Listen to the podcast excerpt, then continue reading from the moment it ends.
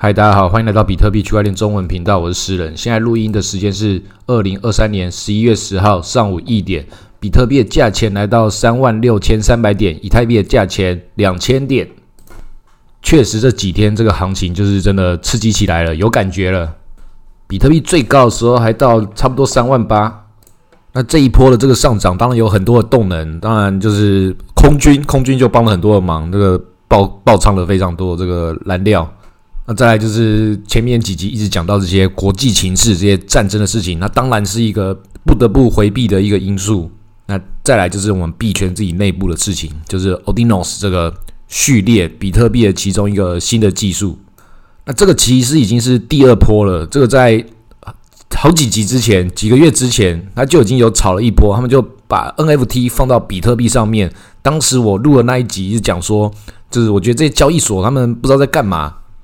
导致了这个比特币网络整个大塞车，因为他把那个比特币的每一个冲，他把那个冲可以把它去进行编号，可以把一些资料放上去，所以就可以做了一些 NFT，然后 Shiko 也也在上面就开始涨起来了，就是它就不是只有这个在以太坊上面可以发行，比特币上面上面也可以发行这些其他的资产代币。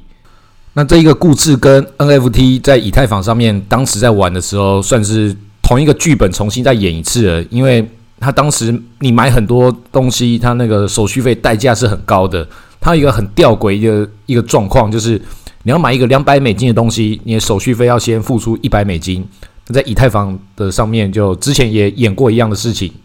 那它这个整个交易量就会变得很古怪，因为如果说你要你要包牌的话，你要买比较多，变说你的那个获利要要量体更大的话，那你就会变成说整个事情就变只有少数人在玩。但是如果真的是太少人在玩的话，这个事情也玩不起来，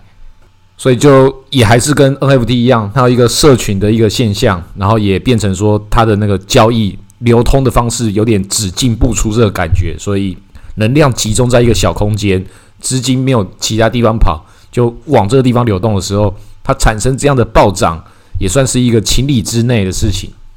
可是你错过的话，也不要觉得是很灰心啊！怎么少玩一个东西？这个事情就是很多东西啦，每一个东西都是有机会这样子暴涨的。你要玩的话，就不要去想说我是不是少看到哪一个。真的是有赚到钱的人，他们他们不会是就是真的是专挑一两个点这样子而已，就是每一种有可能都去玩。那你把这个事情整个摊开来看的话，这个成本也是也是很多元的，铺险铺险的这个部位也是不少。所以我的意思就是，如果你要玩的话，那你就要什么都玩；但是你不玩的话，就放着比特币，也都不用去想这些外面花里胡哨的事情。其他人他们有付出他们对应的代价的，那些玩了一大堆，然后刚好几个就是会涨的没有玩到，那些赔钱的人也很多啊。像是我好几集之前讲我那个朋友那个 Aptos 那个空头，他什么任务都做了，然后最后一个终于是这个任务会给的，因为他。不确定是哪些任务会给他们都不讲，但是他就是专挑几个，然后就是他就什么都做，就那个没做，就他没有拿到钱，气死。那你想嘛，你要 Aptos 也玩，然后什么 Odinos 也玩，什么东西都要玩，然后有些东西没有拿到的时候，看你会气到真的是说不出话来，而且你你怎么去讲，怎么去跟大家讲说，哎，看我什么东西怎样怎样没有赚到钱，当然是赚钱的时候才会出来说，哎，看我好爽哦，真是我的努力有收获了，诶。哪是你的努力，是努力的投机啊！当然了，这也是一种努力。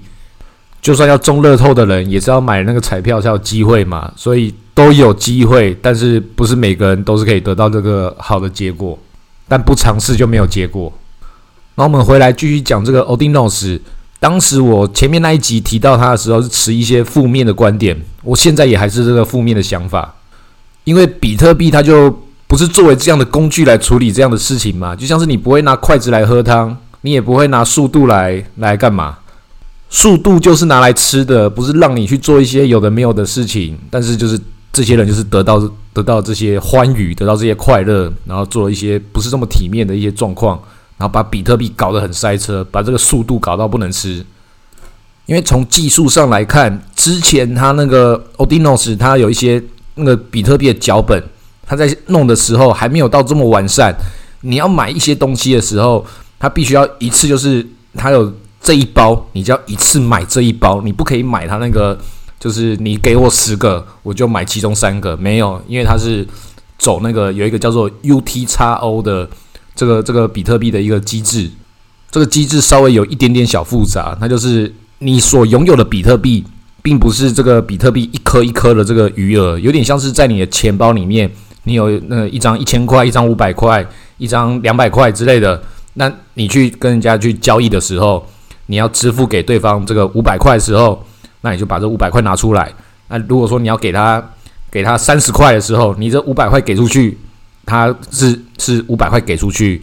对方拿到三十块，另外的四百七十块再找零回来给你。所以它并不是就是可以把这五百块撕下这个一小部分，它的机制是一坨给出去，一坨给回来。那这样在这个那么早期那么多集以前讲的当时那个状况。它就是一个很奇怪的一个交易市场啊，变成说你要能够在当时能够玩到成为当时那第一批的玩家的时候，你也是要经历这种奇怪，而且即便你你有这个愿意接受这种很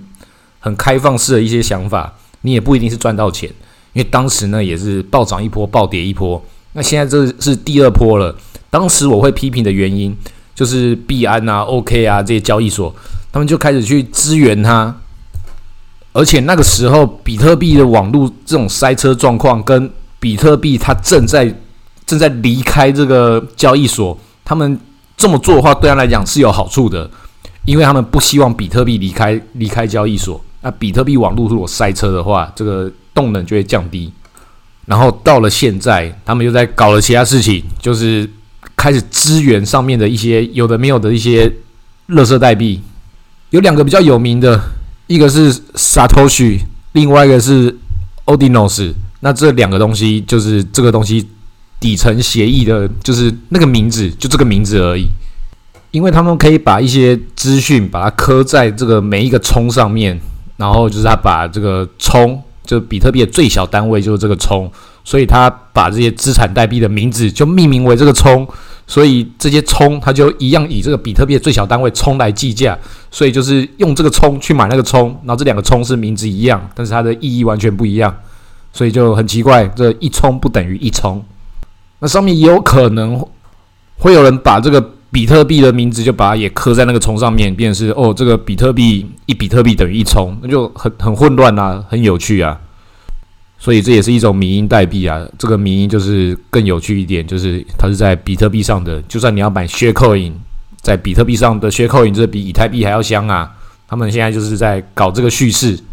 那另外这个 Odinos 这个创办人自己就讲说，诶，现在上面发的那个代币，那个他就代号是 ORDI，就叫 OD 好了。那个不是我发的啊。然后币安他就上架这个 OD，币安就是在边。把这个 Odinos 的各种东西把它写上去啊，讲的好像是这官方啊怎么样的，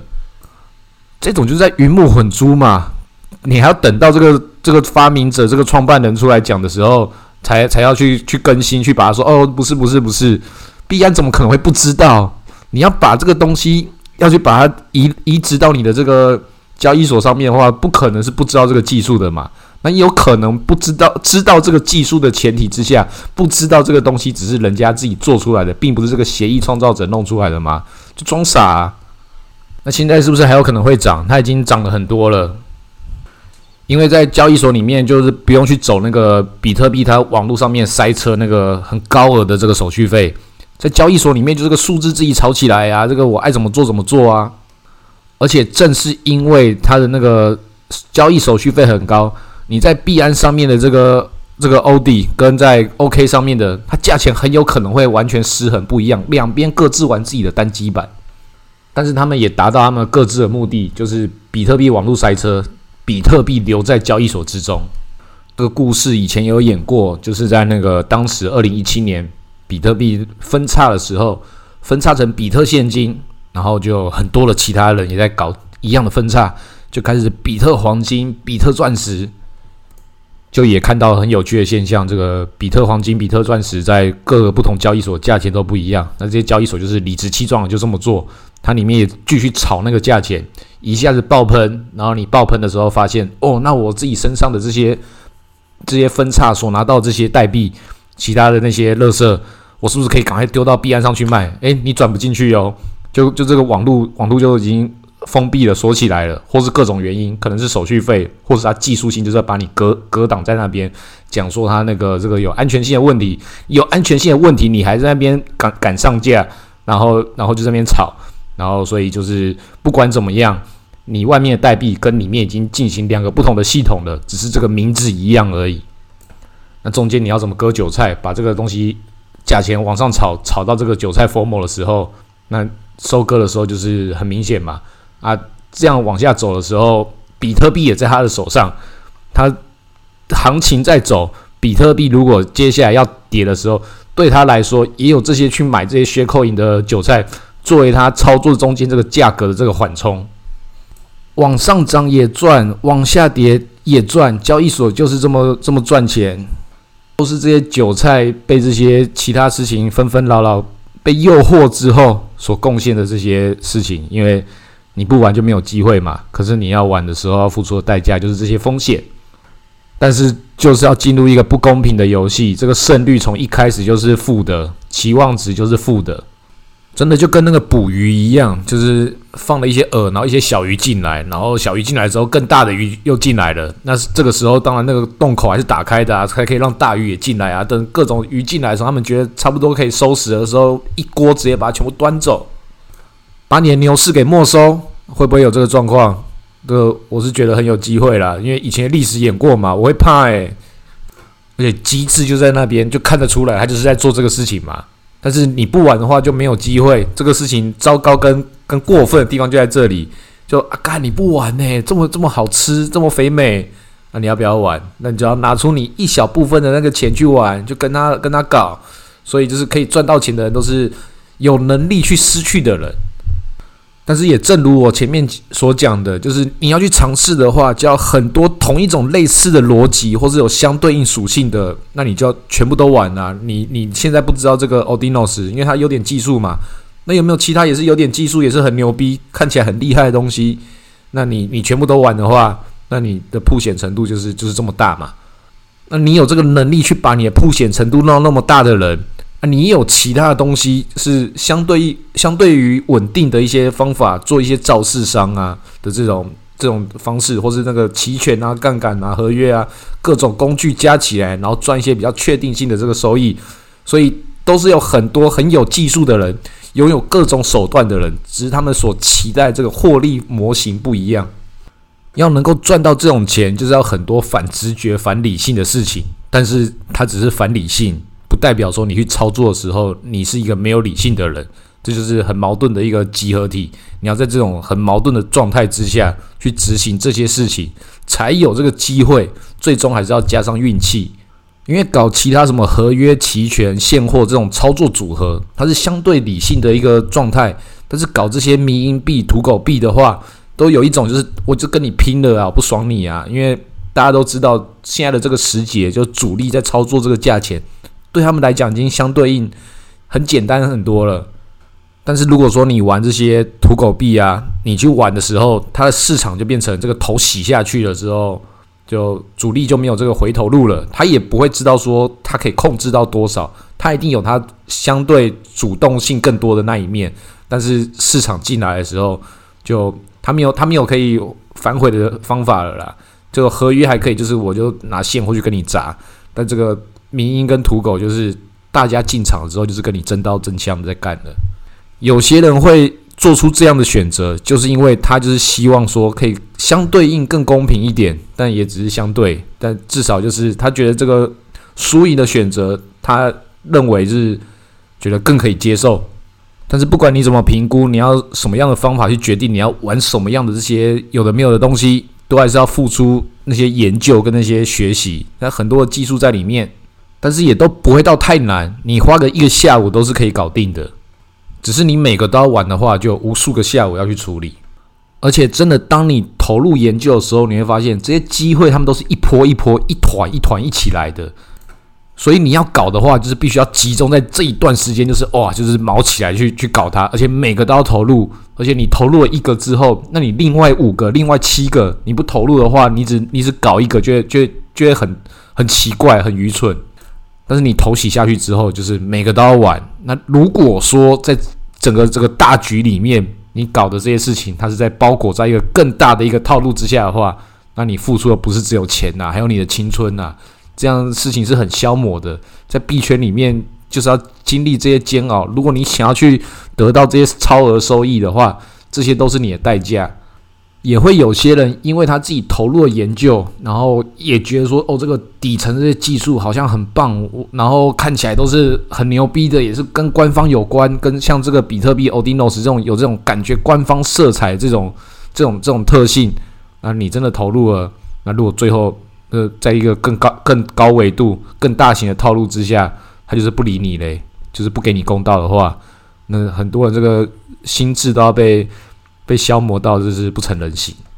像我现在就可以举例一个以太坊以前一个一个很牛逼的一个东西，它叫 BZZ，就跟那个现在我们有一个吃土女神嘛，那个网红很有名的反指标女神，就叫 BZZ 啊，这个真的这个东西真的就叫 BZZ，它是在以太坊的网络之中要去承载它所谓的就是这些空间，它有一些储存一些不同的资料。当时要挖矿，所以要这些什么这些显卡的算力，但是它也要有储存空间去承载它放的这些可能是 IPFS 啊，或这些这些什么你的 NFT 那些乐色图片，那它也是以太坊上面要正确运作完善的一个很重要的一个一个资源，它也不能够就是让这个其中几家大公司去去弄那些什么云端伺服器。要去中心化，大家都参与，他用这样的方式去，就是告诉大家要来加进来。那他当时也弄了一个测试网啊，那测试网上面就弄了一个 BDD 这个代币，然后当时那个测试代币，测试代币在里面就就炒得漫天飞舞，而且那个大家还不知道这个代币它真实的正式代币是要怎么发。有可能是你要在上面经历过这些测试、贡献这些事情之后，你才可以拿到。那看起来是不是很牛逼、很专业？而且又是以太坊官方出来的。那结果嘞？结果后来就也没有结果啦，凉凉啊！大家也不知道现在状况怎么样。当时我有朋友也是差点就要 all in 的，因为看起来真的是一切都这么美好，有他的专业性这个门槛，让他可以刚刚好可以加入，然后又是这个以太坊的这个。某种程度上的刚需，技术团队直接推出来的一个需求，就只差这个资本进来炒作了。然后就是资本就没有进来，也还好，他没有 all in。币圈里面很多这种套路，就是要让你觉得你比别人还要优秀，你会这些东西，所以你先参与了，你是先行者。但是重点是什么？资本有没有进来炒作？所以最后你会发现。资本在做的事情，它是最简单的，就是反正上车的人多，我就不拉盘啊。如果是空单多的话，我就砸盘。对他来说，你们搞那些技术或者什么多牛逼的一些未来愿景，全部都只是他事后做决定要告诉大家的一个理由而已。这故事只要对他来讲是合理的，他有布局到，他就玩。他你破坏他的剧本，你太聪明了，聪明过头了，那他就不理你。资本他也不用聪明或不聪明，他就只要看哪边人多杀哪边就好。那些很有技术的那些东西，什么那个什么 Link 啊、The Graph、BZD，刚刚讲这些事情，它确实都是以太坊。它如果往下建设的时候，去辅助它整个系统的一个一个资源。但实际上，我们也都知道，以太坊现在最大的一个需求，最大的一些一些作业，就是让这些传统资本的一既得利益可以去做一个很。很普通的事情，就是这些 DeFi 去做这个流动性，那其实你就发现，就它还没有真正的达到我们在几年前对它那些想象力，觉得它可以渗透到你生活之中不同的一些产业的科技面去执行它所谓的智能合约，所以这些事情都没有。等到有的那一天，到时候再来炒作这些这些外部资源，对资本来说那也不迟啊。只是提前炒，提前炒的时候还可以提醒你，哎，我们也是很在乎这个它大未来，我觉得它很有潜力啊。如果现在不炒嘞，嗯，我们觉得时机还未成熟。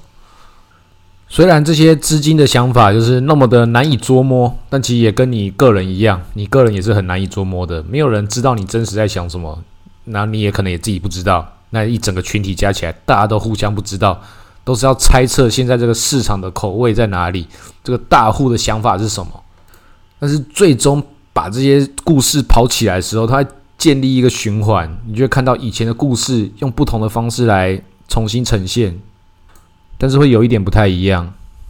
你必须要觉得好玩啊，好玩的再投入。那如果不好玩的话，至少你得到你的乐趣，赚到钱都是多的。只是有时候很怕这玩过头了。像我上一次讲这个 Odinos 的时候，我就觉得有一个状况可能发生的话，就会很可怕。因为现在塞车塞成这个样子，这种技术性的东西就会吸引一些人，觉得哦，我好有技术哦，我好屌哦。然后最终大家一起来玩的时候，我还赚到钱，然后这个自信心又更更上升，然后把这个事情更大的投入，然后他就底层技术还是没有改进嘛，还是继续塞车，更塞车。那最后如果真的那些更传统的那些金鱼、那些矿工大户也都不爽这件事情的时候，那就要分叉啦。如果比特币如果真的分叉的时候，那现在在上面那些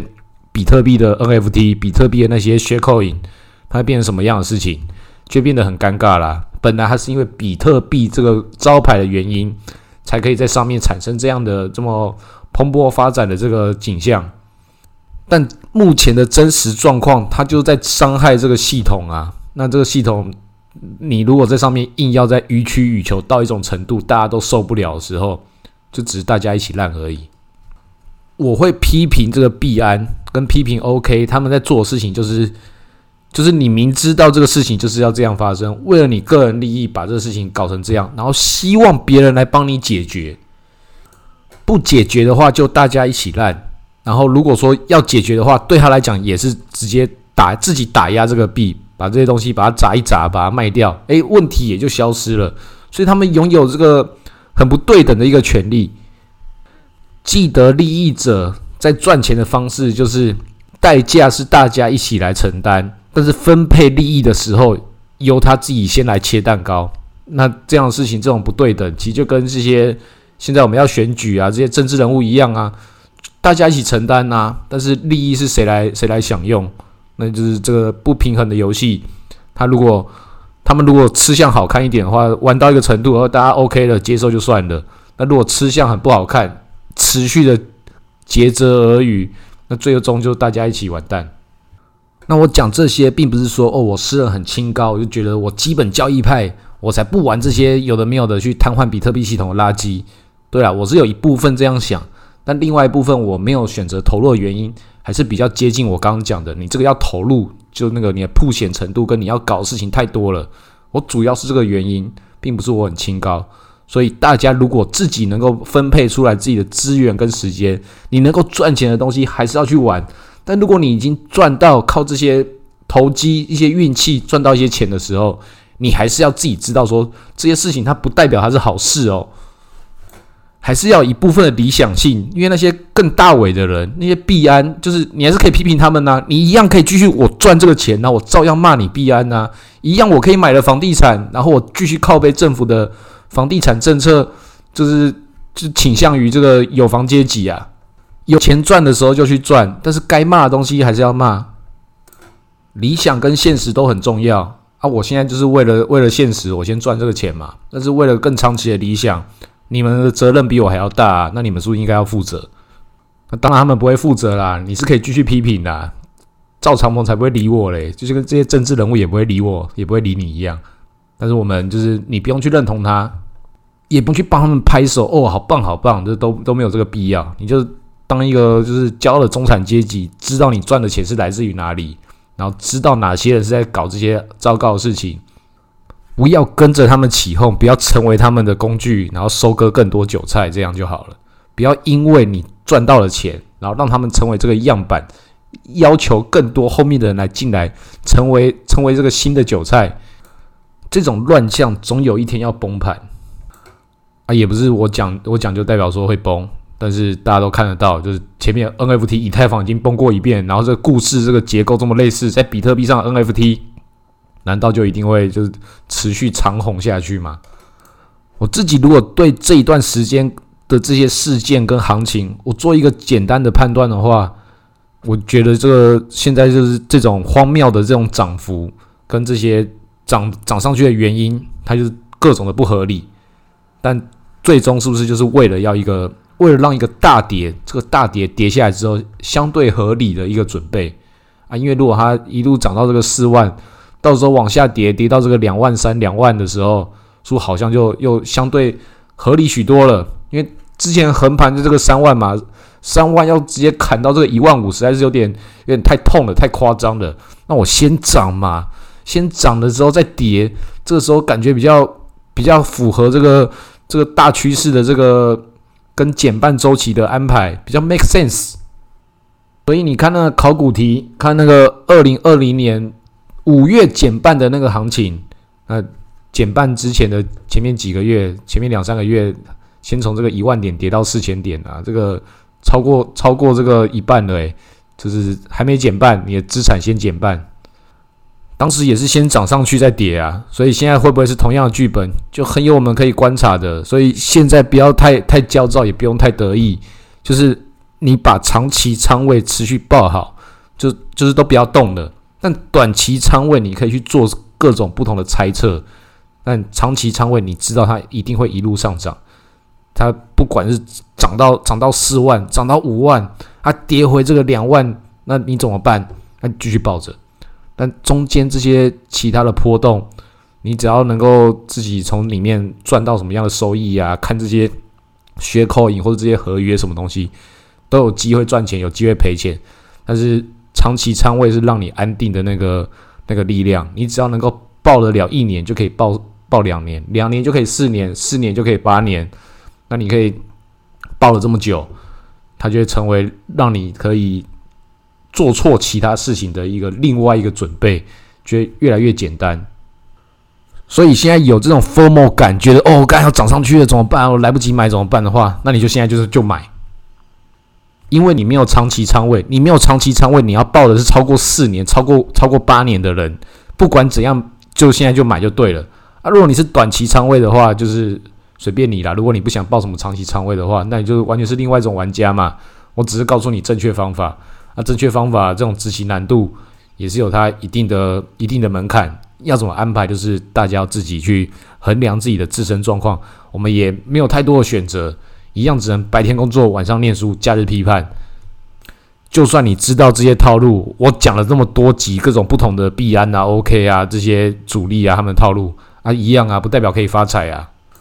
它就像是你去丛林探险，你有这个地图啊，你都知道很危险呐，你也知道哪边可能有一些有一些宝藏啊，有一些奇珍异兽，但不代表说你真的是就有这些攻略本之后，就事情都变简单呐，都还是很困难的。对于每一个当下选择，都是充满了随机性，但是对于一个大长期的一个安排，它就相对反而更有一种稳定性在里面了。所以你已经知道这个长期的稳定性在哪里的时候。可以去降低你在其他随机性上面的这种这种风险。那今天也讲差不多了，就录到这里，谢谢大家。